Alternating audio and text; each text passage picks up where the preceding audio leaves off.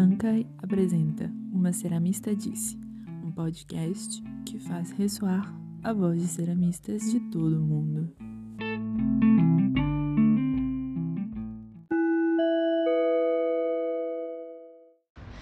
Oi, boa noite, tudo bem? Vou falar aqui um pouco sobre como foi essa escolha de trabalhar com cerâmica, qual que foi o meu primeiro contato com a, com a cerâmica e, e, bom, o meu processo, né, pessoal, com o barro e, e esse mundo. É, então, meu primeiro contato com a, com a cerâmica foi no museu de, de Córdoba, da Serra de Córdoba, que se chama Museu Roxen, que é de um cara que é francês, antropólogo. Ele ficou apaixonado, encantado pela Serra de Córdoba e aí montou um museu de várias coisas. Ele é antropólogo, aí tem múmias, tem é, animais de tipo borboletas, tem é, várias coisas de cerâmica, tem minerais, tem muitas coisas, assim, é muito, muito incrível esse museu. Aí, um, uma vez, uma das vezes que eu fui, eu já estava fazendo artes visuais. Aí eu vi umas peças de cerâmica que eram é, do Peru e do México. Aí eu fiquei apaixonadíssima, assim. E eu acho hoje, assim, com o conhecimento que eu tenho, eu acho que também tinha cerâmica pré-colombiana da Argentina, porque tudo isso são peças de, de cerâmica pré-colombiana. E aí eu fiquei encantada, assim, e para mim tinha uma relação entre esse mundo de cerâmica desses povos e os desenhos e o mundo que eu estava começando a criar. Só que eu ainda não trabalhava na terceira dimensão, só trabalhava pintando e desenhando. Aí eu queria, tipo, eu tinha já essa vontade de transpassar meu, meu trabalho para a terceira dimensão. Só que na época tinha muita gente que estava tra trabalhando com resina. E eu achava que era um material muito tóxico.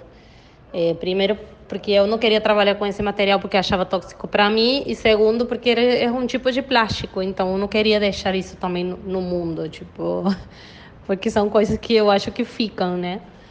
E aí eu achei que a cerâmica era um, uma forma boa de de me expressar. Aí eu comecei a fazer um curso com uns amigos de um amigo que já faziam cerâmica porque em Córdoba tem uma universidade que é só de cerâmica, uma universidade pública. E aí eu fiz curso com eles, fiz também um curso nessa universidade, mas só foi um curso, não fiz a carreira. E aí eu comecei, né, a, a aprender muito mais, aprendi sobre engolves e aprendi a fazer peças com molde. Também manualmente, mas estava mais focada em trabalho com molde.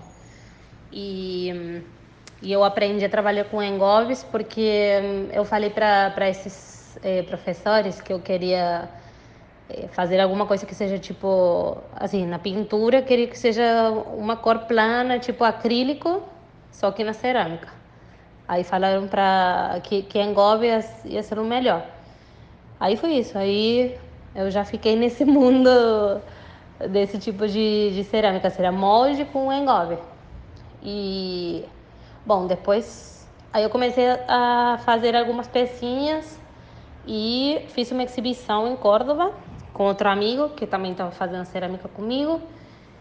E aí eu postei, né, na internet. Na época era Flickr. Aí uma loja de Buenos Aires me pediu umas pecinhas. E aí foi que eu comecei. Primeiro foi essa loja em Buenos Aires, depois teve uma loja em é, La Plata, que também é na Argentina. E aí depois eu viajei para Bahia. E aí eu não, não fiz mais cerâmica, né? Eu viajei só por seis meses, mas aí eu fiquei lá e parei de fazer cerâmica. Aí voltei para Argentina, aí fiquei mais um ano em Córdoba, trabalhando também só com cerâmica, vendendo para algumas lojas. E aí, como começou esse negócio de, de trabalhar com a cerâmica, eu comecei a fazer coisas é, utilitárias.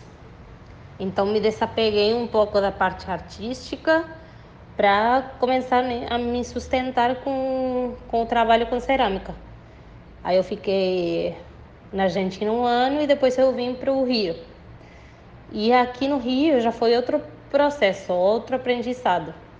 Aí teve várias pessoas que eu me encontrei no caminho que me mostraram outro mundo da cerâmica, porque aqui é diferente, né?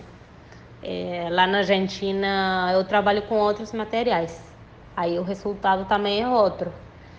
E, e aqui comecei a trabalhar de uma forma artesanal, 100%. No começo eu queria continuar trabalhando, trabalhando com molde e tal, e eu fiz isso durante um ano e meio, dois, uma coisa assim, mas foi um trabalho meio difícil, porque até eu achar como, como trabalhar dessa forma e até entender os materiais daqui e tal.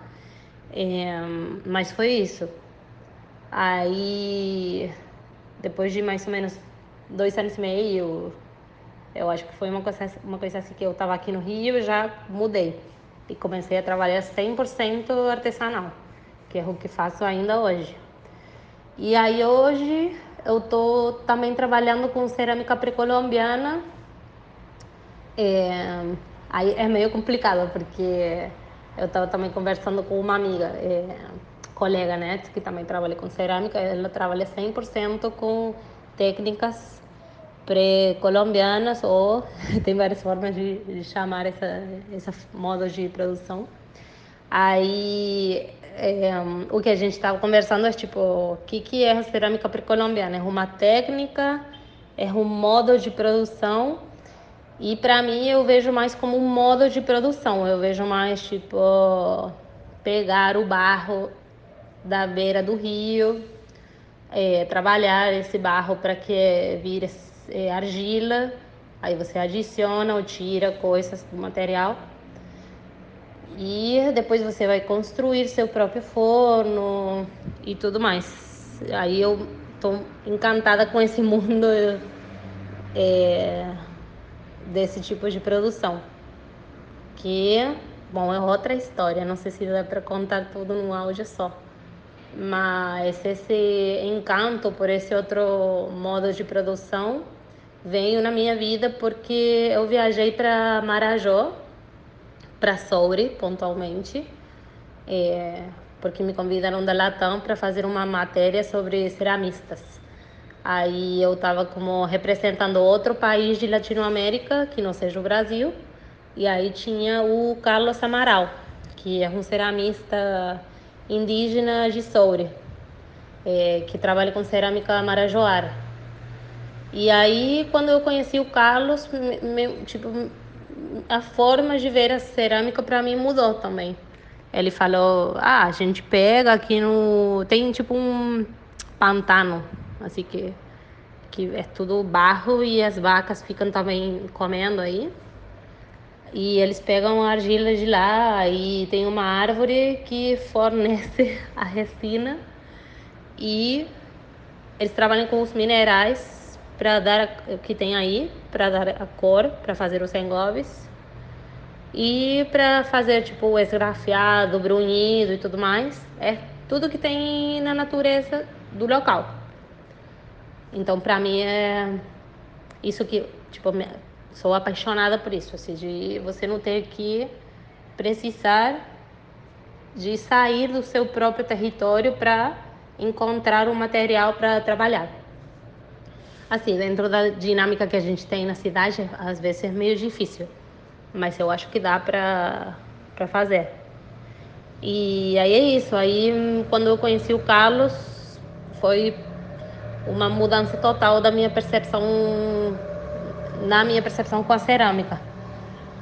E e aí eu tô nessa, né? Tipo, ainda trabalhando com a cerâmica que a gente compra de lojas e tal, com argila, né, que a gente compra, é, e, e fazendo uns trabalhos de pesquisa com esse outro modo de produção. Vocês me encontram no Instagram como Miru Brugman. Dentro do meu Insta, no perfil, tem outro perfil. onde vocês vão ver que eu estou trabalhando com um novo projeto, que também envolve cerâmica. Um projeto um pouco mais conceitual. Bom, muito obrigada mesmo pelo convite e é, qualquer coisa me siga no Insta. Um beijo grande.